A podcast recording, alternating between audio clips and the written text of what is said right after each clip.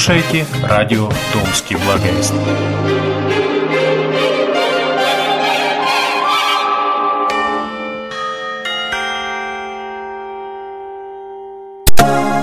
Приветствую вас, дорогие радиослушатели, в прямом эфире радио Томский Благовест. Полдень, 21 век, сегодня вторник, и со мной в студии э, Екатерина Родионова, депутат Законодательной Думы Томской области. Добрый день. Добрый день, Томичи. А, и с нами сегодня в студии Елена э, Будько, э, руководитель проекта по восстановлению усадьбы Акулова. А, а, проект реализуется компанией «Сибирский кедр» по программе «Дом за рубль». С вами программа Открытый двор. Открытый двор, да. Я прошу прощения, немножко торможу в связи с... приболел чуть-чуть. И поэтому прошу снисхождения. Мы сегодня, как вы понимаете, поговорим о теме, которую представляет сегодня наша вторая гостья Елена Будько. Это восстановление усадьбы Акулова. Э, безусловно, «Дом за рубль» – это одна из, мне кажется, таких э, якорных программ, стоящих в, в задаче восстановления, сохранения памятников архитектуры, деревянных памятников архитектуры, которых в Томске много и которые составляют безусловную, вот э, сколько я встречаюсь с гостями города, для многих это безусловная особенность, изюминка города, и поэтому это наша общая задача, и все, кто в этом участвует, делают вклад не просто в, вот, в какие-то объекты, а в сохранение городской среды в целом. И поэтому вот их опыт актуален, интересен, и я думаю, что его нужно умножать, его нужно поддерживать изо всех сил. И мы сегодня об этом как раз поговорим. Э, Елена, дом Акуловых э, Усадьба. Скажите, усадьба Акуловых, да. да. Что это за дом, где он находится, для того, чтобы наши слушатели поняли э, географию, топографию угу. места и что это такое? А, усадьба состоит из пяти домов. Находится она на пересечении Гоголя и Никитина. Ну, это те Гоголя и Никитина, да, которые в, нас, в настоящее время так называются. А вот усадьба, которую мы восстанавливаем, она состоит из пяти домов. А если кто-то живет рядом, то рядом уже есть один восстановленный такой розовенький дом. Угу. Ну вот и есть какие-то, я не знаю, там споры, не споры, что это тоже шестой дом, а, который тоже, ну, который был тоже в усадьбе Акуловых. Ну, в общем, его тоже восстановили по программе «Дом за рубль», и рядом восстанавливаем вот мы пять домов. Этот дом, он на прям пересечении, на углу стоит. Он, э, ну, это пять сейчас... домов, да, которые на, стоят на пересечении Гоголя и Никитина. Вот сейчас вы восстановили вот этот первый дом, остальные там э, идут работы в каком э, состоянии сейчас? Первый дом восстановили не мы, да, первый а, дом восстановили айтишники. Они угу. взяли а, его для офиса, то есть сами айтишники себе построили дом и сидят в нем теперь это их офис.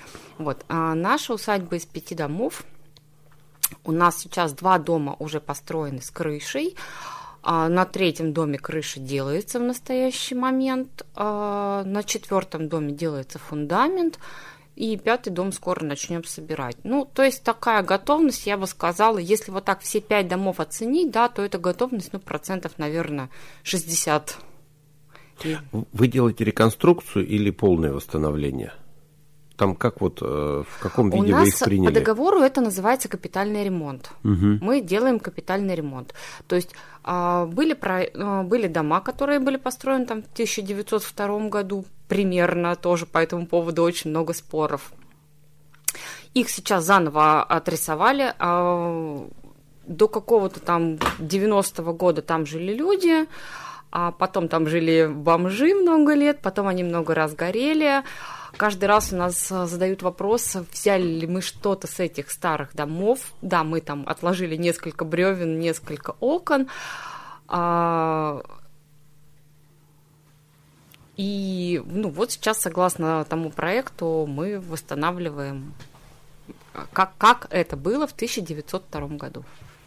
А вы проект э, готовили самостоятельно или это э, исторический проект? Мы проект готовили, ну, самостоятельно, в смысле, мы готовили его за, самостоятельно за свои деньги. То есть это было проектное бюро, да, которое взяло за основу какие-то проектные работы студентов ТИСи. А, кто-то когда-то уже пытался эти дома нарисовать, и поэтому, ну, то есть какие-то наработки ТИСи уже было, и проектное бюро просто по старым фотографиям, чертежам, там, планам БТИ, они доработали это, ну, до того проекта, по которому уже можно строить. Сейчас просто часто э, встречается дискуссия о том, э, насколько, что называется, аутентично э, восстановление домов. Вот те дома, которые э, начали восстанавливать в достаточно еще хорошем состоянии, когда не были утрачены там значительные части архитектурных элементов, внутренняя э, там э, конфигурация их, э, внутренняя планировка. А есть дома, которые, вот, как вы говорите, много раз горели, когда там жили бомжи, и когда приходит э, команда восстановления, то многие элементы уже совершенно потеряны, и встает вопрос – как их восстанавливать, э, где брать, так сказать. И э, я слышал разговор, идет дискуссия, нужно ли в архиве искать там исторические планы этих домов и по ним восстанавливать, либо же э, делать там новый план и восстанавливать, что называется, по там сохранившимся снимкам, рисункам или каким-то. Вот вы что из этого используете как вообще вот к этой дискуссии относитесь? Ну, я считаю, что надо все равно, как отношусь, да, надо все равно восстанавливать максимально так, как это было. А, все равно есть какие-то старые фотографии, и вот, например, если мы посмотрим, да, там по внешнему виду наличника, его можно же восстановить в таком же виде, по внешнему виду. А что касается внутренней планировки, ну, у нас по договору, наверное, те, кто интересуется программой «Дом за рубль», знают, да, что у нас нет требований к внутренней планировке. Мы не обязаны ее восстановить так же, как она была. Но мы строим просто по планам БТИ, то есть, ну, за, зачем изобретать велосипед, если уже какие-то стены были, как-то люди жили, то есть это все несущие конструкции. Мы просто взяли планы БТИ, по сути, строим так же. Но у нас по договору, да, требований к внутреннему пространству никакого нету. А внешне, ну, в Томске достаточно много фотографий, достаточно много архивов, по которым, ну, все можно восстановить в том виде, в котором это все было. Вот. Что касается новоделов, да, вот э, больше всего мне нравится вот эта вот история, когда нас обвиняют, вы новоделы. Да, да, давайте мы будем новоделы. Но мы новоделы, которые, во-первых, максимально приближены к проекту, который был раньше, а во-вторых, у нас выбора нету. Ну, то есть я не знаю, кто хочет приходить, я вам покажу те два горелых бревна, которые нам достались, да, и те два наличника, которые мы сняли. Ну, хотите, мы их повесим на новый дом. Ну, если невозможно ничего использовать, да, ну, то есть это невозможно использовать, ну, что мы с этим можем сделать? Ну, можем не восстанавливать, наверное. Я тоже э, высказываю, так сказать, вот здесь мнение. Здесь есть некоторый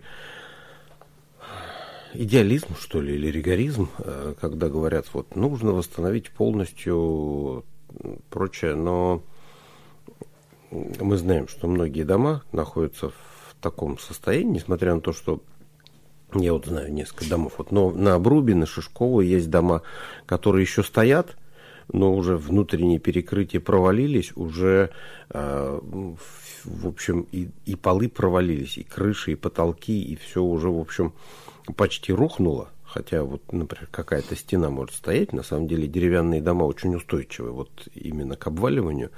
Но для восстановления, э, ну, можно взять оттуда, там, не знаю, пару процентов, что называется. Остальное, брошенное в таком виде, когда долго стоит, оно гниет, оно намокает и даже в смысле вот несущих способностей уже непригодно. И поэтому вот эта дискуссия о том, что нужно проводить именно вот аутентичную реставрацию, мне кажется, она часто немножко в идеалистическую сторону такой уходит.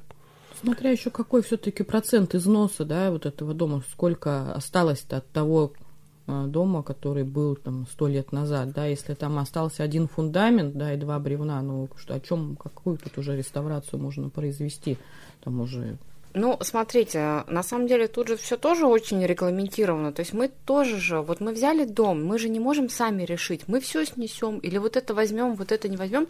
То есть при проектировании существует комиссия, которая приходит и смотрит. И эта комиссия говорит, вот это, вот это, вот это вы оставляете, вот это, вот это, вот это вы меняете.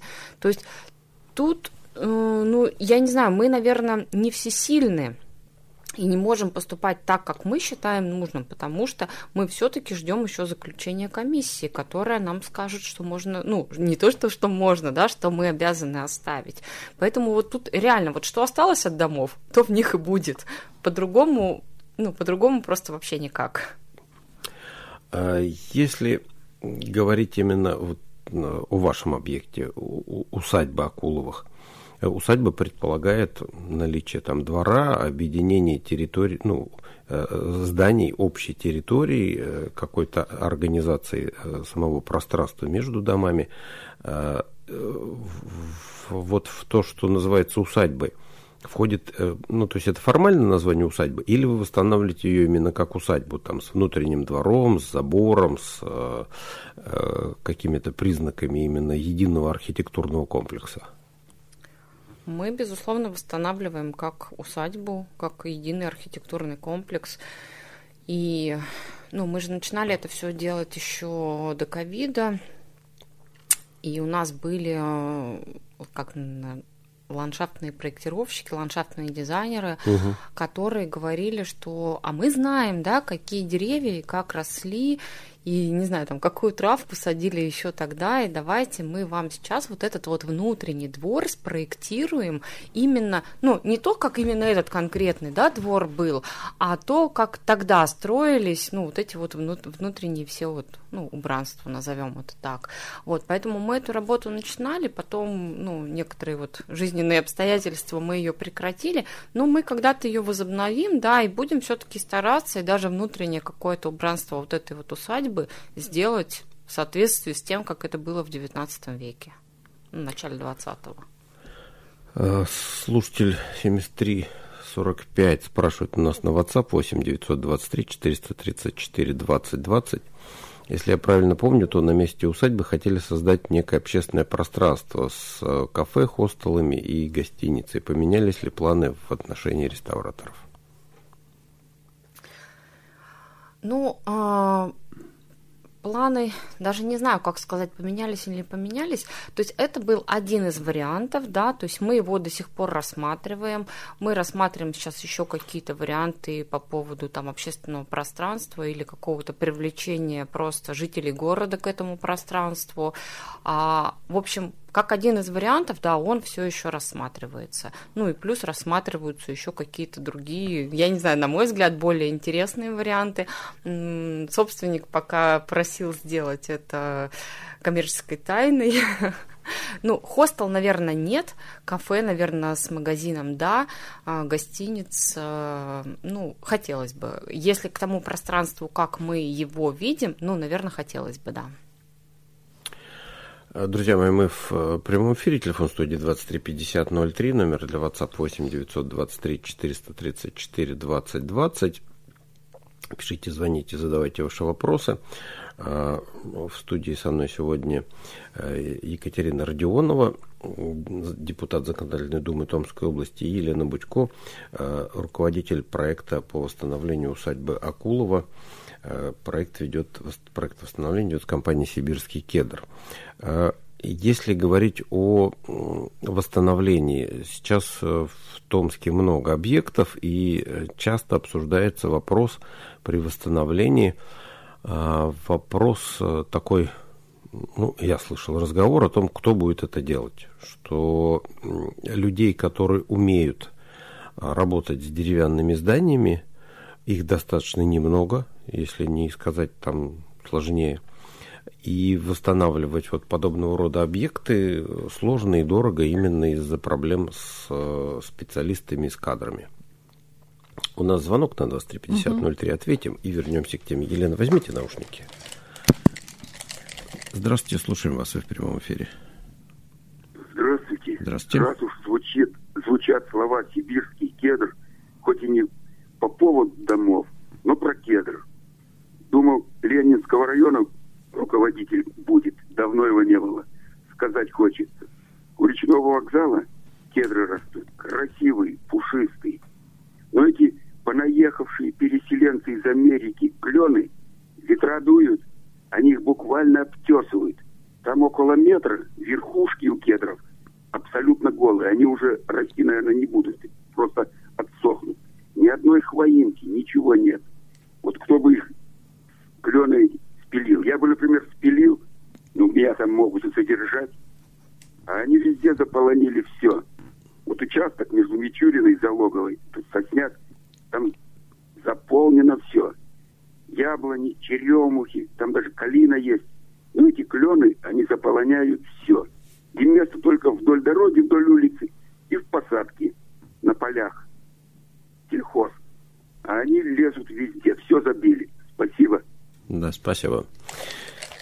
Ну, это в самом деле проблема. Вот, клен. Ну, это вопрос к ландшафтной комиссии города Томска, да, чтобы да. они рассмотрели этот вопрос по поводу конкретного, конкретного этого кедра, да, который у речь вокзала, и вообще, в принципе, а, к так, захвату, захвату кленами да, территории города. Он Это вопрос озеленения. К так называемым, да, инвазивным видам, и с ним на самом деле надо бороться. Он у нас э, распространяется как сорняк, у него естественных э, противников нет. Но это, да, вопрос скорее больше к городским депутатам. Екатерина областной депутат, хотя я думаю, и для области это ну, тоже. Мы на заметку возьмем. Актуальная. Но этот вопрос когда-то он поднимался, и я думаю, что его, конечно, нужно держать на контроле. Вот как борщевик подняли там, а, эта тема, но э, это растение. А клен, вот он тоже достаточно является таким э, вредителем. Если с ним регулярно не бороться, то он очень много а, заполоняет пространство собой, э, занимает и, в общем, мешает нашей растительности. Ну, в общем, просто надо иметь в виду. Вернемся к теме. Елена, э, как вы справляетесь, так сказать, вот с технической стороной? Достаточно ли у вас кадров? Вы кого-то привлекаете, привозите или обходитесь местными работниками? Ну и само восстановление, как вот вам дается? Потому что сейчас многие задаются вопросом, что а вот э, как их восстановить, там совсем разваленные дома, типа, ну и поговаривают, что типа нужно их снести и отдать под новую застройку. Ну, в любом случае, у нас есть какая-то история, да, и я по этому поводу постоянно пишу какие-то статьи, участвую в конференциях, да, что, ну, историю надо сохранять. Поэтому никак не буду комментировать вопрос с новой застройкой. Я вот Екатерине, да, перед началом вот этого эфира сказала, что Э, считаю, что любой человек, в принципе, с любой задачей способен разобраться. Да? Как компания «Сибирские кедры». Все прекрасно понимают, да, что мы были не специалистами в строительстве домов. Но были проектировщики, да, которые восстановили это все, и как минимум, ну вот к чему я это все веду, да, как минимум есть чертежи. То есть мы строим по чертежам. Ладно, то есть соответствовать чертежам этого уже, ну, на мой взгляд, ну, как не самая сложная задача.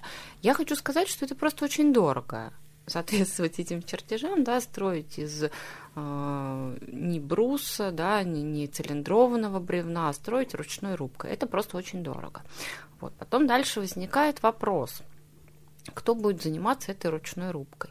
Вот у нас есть э, прораб, а, который всю жизнь строил в деревнях. То есть он именно профессионал в ручной рубке. И он вот такой вот профессионал в ручной рубке, ну, по сути, вот он был один, да, мы ему набираем а, в команду плотников, которых он тут же обучает вот этим вот всем старым там а, в чашу с сочленением да, дерева там в чашу в лапу, он знает, как это все прокладывать, да, мы прокладываем между бревен ну, льняной джут, то есть мы там никакие... И все мы это делаем, потому что нам так говорится этот прораб, который всю жизнь простроил вот эти вот дома в деревне. Ну, то есть, по сути, если так-то смотреть, то есть есть чертежи, и мы нашли, ну, наверное, вот одного вот такого человека, который вот что-то знает про дерево. Всех остальных он уже обучил. А, ну, вот это понятно, что пока вот это обучение, пока это все дольше и дороже, чем это могло бы быть, если бы нам просто взять, ну, там, разрешили ну, там, взять цилиндрованный брус. Да? Я не, не предлагаю это разрешить ни в коем случае, но это просто немножечко дороже. Вот мы по чертежам и, и строим как-то. как-то, ну, если возникают какие-то моменты, что мы что-то вот конкретно прям сделать не можем, то есть есть какие-то либо старые чертежи, либо еще что-то, а, мы обращаемся вот к Кирсанову, то есть мы обращаемся в администрацию, там, с письмом или так просто и говорим, ребята, вот здесь вот здесь вот не получается, вы нам либо помогите, либо скажите, как это сделать по-другому, да, и как-то совместно решаем вопрос, ну, они всегда идут навстречу вот в решении всех вопросов. Поэтому вот вернусь к той мысли, да, что любой взрослый человек может с любой задачей просто взять и, и разобраться, и просто вот найти работников, строить по чертежам, все. Ну, по сути, уже ваш прораб является хранителем нематериального наследия. Если он умеет э, строить из э, бревна, да, знает вот эти технологии и еще и обучает сейчас людей, то есть он, по сути, такой уже... Мы, мы очень за него держимся, да. Заменимый человек, такой хранитель нематериального наследия.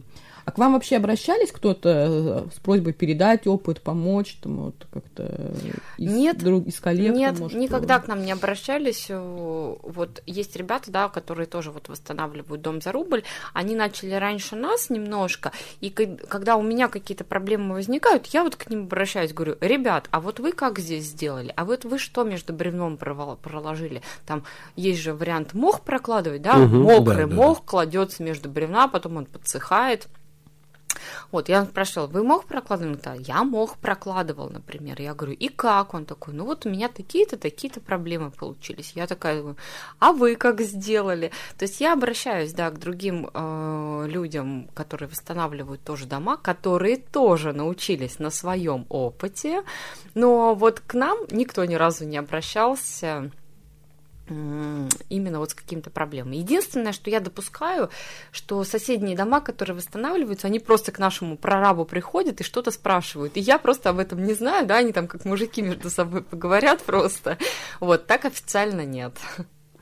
Екатерина, я, собственно, вот этот вопрос задаю и вот при вашем участии, поскольку вы депутат законодательной думы, потому что я тоже разговаривал с людьми, которые этим занимаются, и я знаю там э, особенности деревянного строительства, и я понимаю, что ну, вот в России в современное время найти людей, которые владеют вот этими навыками, э, это очень сложно. Вот видите, один человек вот хорошо нашелся, и он хорошо умеет, имеет какие-то педагогические навыки, что он может э, обучить кого-то кто может эту работу делать. Но там существуют дальше, так сказать, всякие тонкости. Те, кто жили в деревянных домах, знают, что э, там усадка после высыхания, э, дополнительная конопатка. Раньше там конопаткой деревянных домов занимались вообще отдельные артели. То есть это были люди, которые ничем другим не занимались, кроме как конопаткой. Сейчас нет этих людей в принципе. И этот навык утерян полностью – и э, не могли бы, так сказать, законодатели э, пойти, так сказать, навстречу и, э, например, ну, согласно э, реалиям современным, например, какие-то дома э, разрешить восстанавливать, ну, например, с цилиндровки. Э, вот э, работать с цилиндровкой, ну, как-то более-менее кто-то умеет. Я думаю, что, может быть, это было одним из э, поводов, э, чтобы расширить эту программу если бы кто-то, э, так сказать, увидел, что есть варианты, то, может быть, ну и Елена, к вам тоже это мнение, а может быть, э, люди, глядя на то, что есть варианты, так сказать, вот более там упрощенного подхода, может быть, тогда эта программа пошире бы шагнула. Вот ваше мнение, ваша Екатерина как законодатель, и Елена, ваш как практика вот из этой уже среды. Ну, мне кажется, если разрешить из-за цилиндровки, то все пойдут по самому легкому пути. И в итоге мы потеряем вот как раз таких людей, как вот прораб в сибирском кедре, которые являются носителями вот этого нематериального наследия, которые помнят, как э, рубить деревья, да, ой, деревья, господи, дома, э, знают, как это правильно делать. И это же все-таки наша тоже история, наше наследие. Надо, нам, мне кажется, лучше подумать над тем, как помогать, как помогать э, сохранять вот эти навыки, знания, как это правильно преподносить, заинтересовывать людей. И ну, наша история, наше достояние. Надо, мне кажется, по этому пути идти. Елена, вы что думаете? Ну, я вот, к сожалению, не знаю, э, как сказать-то, как себя дальше ведут цилиндрованные дома, да, то есть я же вот в этом не профессионал, у меня есть такое ощущение, что там как бы, э, ну, есть какая-то еще технические, ну, там, что они не так долго стоят, или не так живут, или там не так дышат, или еще что-то. В общем, ну, прежде чем что-то вот такое разрешить, да, надо разобрать все-таки, почему не разрешают. То есть, а, я не знаю, из-за внешнего ли вида не разрешают, или есть какие-то технические, ну, как бы ограничения. Поэтому я вот как-то не готова на этот вопрос ответить. А вот что касается конопатки, ну, я вот прям вот готова с радио сказать, да, кто, кто, кто готов помочь с конопаткой, ну, естественно, за деньги, а, пожалуйста, вот обратитесь на радио, потому что это очень тяжелая, сложная работа. Я не могу сказать, что у нее нет специалистов, но просто этих двух-трех специалистов в городе разбирают просто со скоростью света. Вот. А, у нас есть один парень очень профессиональный. Я очень надеюсь, что он нам в дальнейшем поможет. Но вот что мы говорили по поводу рубки сруба и конопатки, вот конопатка это реальная проблема. Рубка сруба не такая. Она технически эта задача простая, а, она, скажем так, физически и ну, очень специфичная работа. То есть здесь нужно вот э, иметь к этому определенную склонность, определенный навык. Я поскольку занимался этим делом, вот я знаю, что это такое, я сам этим занимался, и я понимаю, тут определенный такой склад вот ума, характера, когда э, люди, которые этим занимались, я понял, почему это были отдельные артели. Это специфичные э, люди, сам по себе вот технический навык простой. Ты берешь паклю, вот ее вот чуть-чуть сворачиваешь и просто колотишь ее. Колотишь, колотишь и все. Но вот сама по себе вот эта работа, она достаточно тщательная, там нужно не пропускать. Вот, и она, э, скажем так, монотонная. И нужно иметь вот э, навык, склонность вот к такой к продолжительной монотонной работе. Вот, и у кого вот такой, такая склонность есть, эту работу могут выполнять, что называется, на ура. Но сейчас, поскольку рынок достаточно узкий, то и людей таких тоже, в общем, мало появляется. Екатерина, может быть, тогда э, как раз вот вы заговорили здесь о нематериальном наследии, что сохранить, может быть, как раз на базе этого проекта «Дом за рубль» и как бы вокруг этого проекта пытаться создать какую-то инфраструктуру. Вот здесь слушатель спрашивает, э, Екатерина, э, скажите, когда будет в городе организация с полномочиями Томск реставрации? Вот была организация, которая готовила вот такие кадры, которая обучала, сохраняла это дело. Может быть, вот если программа «Дом за рубль» расширяется, может быть, и что-то подобное сделать да, подобные организации есть там в том же Нижнем Новгороде, это ОНО Осирис, да, э, и во многих регионах сохранились организации подобные, Томск, реставрации. Безусловно, нам надо в этом направлении работать, и мы в этом направлении работаем. Как минимум мы об этом говорим, мы а, убеждаем, мы призываем да, сделать такую структуру, на базе которой можно было бы объединить усилия и инвесторов, и проектировщиков, и архитекторов, и реставраторов, как бы вот всех, кто заинтересован в сохранении исторического наследия материального и нематериального. А, но, к сожалению, пока э, нас не слышат, но мы в этом направлении активно работаем. И надеюсь, все-таки мы до этого дойдем. Потому что, например, тот же Нижний Новгород, они создали обуч... Э, школу, школу реставрации плотницкого мастерства, выдают свидетельства о профессиональной переподготовке людей, то есть они обучают, эти люди дальше выходят как специалисты и начинают работать где-то на, уже на объектах. Э, такая же практика есть, по-моему, в Кижах, насколько я помню. Ну, там как бы вообще работают с храмами, деревянные зодчество, очень как бы такие сложные, тяжелые направления. Но у, у нас еще есть звонок. Примеры есть. Да, мы сейчас ответим и еще к вопросу вернемся. Добрый день, слушаем вас в прямом эфире. Здравствуйте, Анатолий. Здравствуйте. У меня вот будет к товарищу депутату вопрос, товарищ Родионовой. Вот, мы живем в таком городе, как город Томск присвоено название ему «Город трудовой доблести». А вот почему-то, как пройдешь по городу, как э, непонятно, какие названия магазинов, гостиниц и так далее. Вот как будто попадаешь куда-то в Европу. А мы же все-таки живем в, в городе России, Томске. Вот. Это, а дальше, вот ну, пример приведу. Гостиница была Сибирь, а сейчас не, прочат, не прочитать ее. Ну, я, правда, в возрасте, может, уже э, не могу читать на таком языке, как все, там магазины расписаны и так далее. Но надо этот вопрос, наверное, привести в порядок, чтобы мы жили в городе настоящем трудовой доблести. И про остановки хочу сказать. Вот я живу на Каштаке, по городу всему не могу сказать. Вот почему-то на Эльмере сделали новую остановочку, а там стекла поразбили, понаписали, наклеили, и, и подземные переходы есть. Вот есть улица 79-й гвардейской дивизии, э, остановка вокзальная. Там я частенько езжу туда, в четвертую поликлинику. Ну, как зайдешь, так неприятно смотреть. Правда, там никаких политических надписей нет, а, но почему-то так по-хулигански все а, разрисовано, неприятно даже заходить, переходить таки. Вот надо в этом вопросе, наверное, подсказать нашему новому, новому мэру, а, который хочет делать даже остановки, чтобы были теплые. Спасибо. Спасибо. Ну, это опять мы возвращаемся к вопросу дизайн-кода города, к реализации этой инициативы на практике, а не на бумаге. А, и к э, правилам благоустройства города Томска.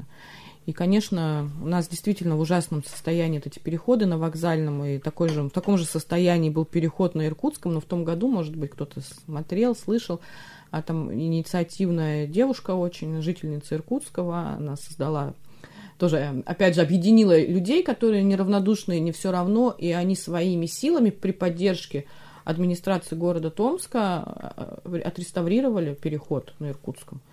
То есть, когда объединились, опять же, про что мы уже много, очень часто говорим и много, объединились жители с инициативой, администрация тоже пошла на встречу, и вместе они сделали. И, насколько я знаю, после этого они покрывали антивандальным покрытием этот переход, потому что были уже после ремонта попытки опять нанести надписи, но вот вроде бы у них там все хорошо в итоге закончилось, и переход в хорошем состоянии. А по поводу, опять же, надписи, э, на гостинице «Северная» мы тоже обращались с письмом э, в Комитет э, сохранения культурного наследия Перетягиной. Это в центре города, было все заклеено объявлениями, э, какими-то надписями закрашены. Они сделали очень красивый, собственник здания сделал очень красивый фальш-фасад. Это в центре города, напротив ЦУМа. Но прошло полгода, и все вернулось на круги своя. То есть опять он полностью изрисован. И, ну, это уже вот вопрос к нам, к томичам, как мы относимся к своему городу. И должны ли мы как бы реагировать, как ну, горожане, пресекать тех людей, которые клеят объявления не в тех местах, на которых они должны быть, разукрашивают, и проводить беседы, в том числе, наверное, с детьми дома у себя, что так делать недопустимо, свой город надо любить и уважать труд других людей. Ну, тут, да, безусловно, э, это вопрос ко всем нам. Да. Это вопрос не к властям. Вот да. здесь я могу сказать, э, это в первую очередь вопрос к нам, к нашим детям, к возможности, опять же. Вот э, здесь э, легко там сказать, что а, вот они ходят, там портят. Э, они же делают это не из того, не из желания напакостить, не из вредности. Ну, у людей есть там так сказать, желание творчества. Нужно дать возможность, нужно представлять площадки, нужно создавать какие-то для... Мы же знаем, были опыты такие по когда предоставляются помещения каких-то там котельных, щитовых для создания муралов, и прекрасно вообще люди, так сказать, в этом направлении работают. У нас полным-полно таких э, площадок, какие-то бетонные заборы вдоль долгих строек. Это вполне можно, э, используя немножко организацию, понятно, что ну это и контроль требует внедрение усилий. систем все-таки умного города, камеры видеонаблюдения, чтобы пресекать такие акции вандализма, тем более то, что направлено да, на Тут я согласен, центр. согласен. Но известная практика, что одно только Комплексно. пресечение без, э, скажем так, направление энергии куда-то в позитивное русло, оно одно не дает. То есть одни карательные меры никогда не бывают эффективными. Э, Просто, так сказать, противостояние становится более изощренным, и э, градус, так сказать, там, где можно было бы перейти к сотрудничеству, возникает вражда. И, в общем, догнать вот, так сказать, этих вандалов никогда не удастся. И здесь нужно более такие сложные меры предпринимать. Ну, как раз Елена, вот слушатель спрашивает, Хотите? почему такого ансамбля, э, как Кижи, э, вот у нас не создается. Ну, вот мы, я думаю, что как раз об этом говорили. Что создание инфраструктуры, э, создание, так сказать, возможностей для общей работы. Друзья мои, мы сейчас прервемся. Я напомню, что с нами в студии сегодня была Елена Будько, э, руководитель проекта по восстановлению э, усадьбы э, Акулова. Проект реализует компания «Сибирский кедр» по программе «Дом, «Дом за рубль». Э, Как вы слышали, уже в высокой степени, так сказать, готовности, что называется, за экватор перевалило.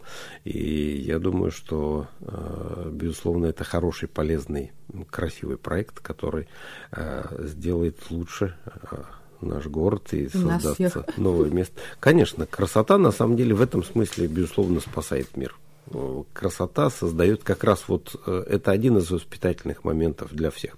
Друзья, мы сейчас прервемся на 3-4 минутки. С Еленой мы прощаемся и вернемся в студию. Не переключайтесь. С вами Александр Акин и Екатерина Родионова в программе Открытый двор. вот так, открытый двор, да. Дорогие друзья, небольшое объявление в конце программы.